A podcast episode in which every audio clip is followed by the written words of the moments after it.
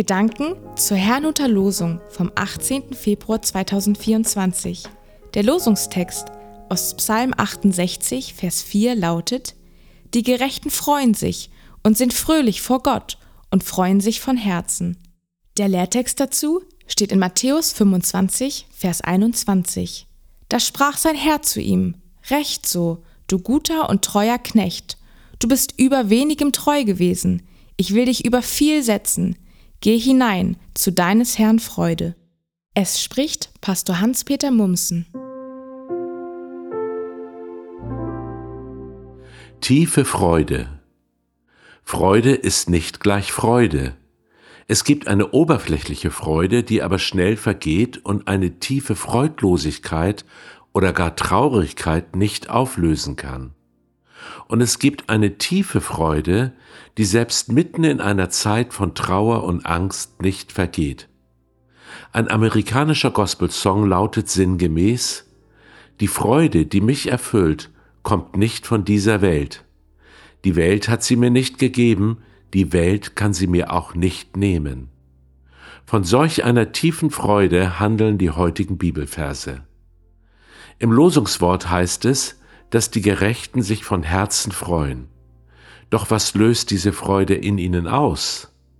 Im Vorvers lesen wir, wie Wachs im Feuer zerschmilzt, so vergehen alle, die Gott verachten, wenn er ihnen begegnet. David, der Schreiber des Psalms, beschreibt hier einen Moment, der auf jeden Menschen zukommt, eine Begegnung mit dem Schöpfer. Diese wird stattfinden, ob man nun daran glaubt oder nicht, das ist eine der Grundaussagen der gesamten Bibel. Wer kann da bestehen? David sagt, der Gerechte. Deshalb ist der Glaube an Jesus Christus so wichtig, denn dieser ist unsere Gerechtigkeit.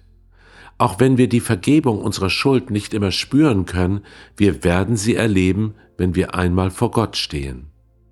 So schildert es auch das Gleichnis Jesu, von dem der Lehrtext handelt. Dort geht es darum, ob wir den Auftrag, den Gott jedem von uns gibt, gemäß unseren Möglichkeiten und Gaben ausgeführt haben. Wer so lebt, darf sich schon auf die Freude im Himmel freuen. An Jesus Christus zu glauben und für ihn zu leben, erzeugt deshalb meiner Erkenntnis nach eine tiefe Vorfreude auf das, was Gott für uns bereithält. Diese Vorfreude kommt direkt von ihm und signalisiert uns, dass wir angenommen sind. Sie kann nicht plötzlich verschwinden oder wegdiskutiert werden, sie schenkt uns die Gewissheit, das Beste kommt noch. Ich wünsche Ihnen einen gesegneten Sonntag und als Gebet habe ich heute einen Vers aus dem Lied Jesu meine Freude bereit. Weicht ihr Trauergeister, denn mein Freudenmeister Jesus tritt herein. Denen, die Gott lieben, muss auch ihr Betrüben lauter Sonne sein.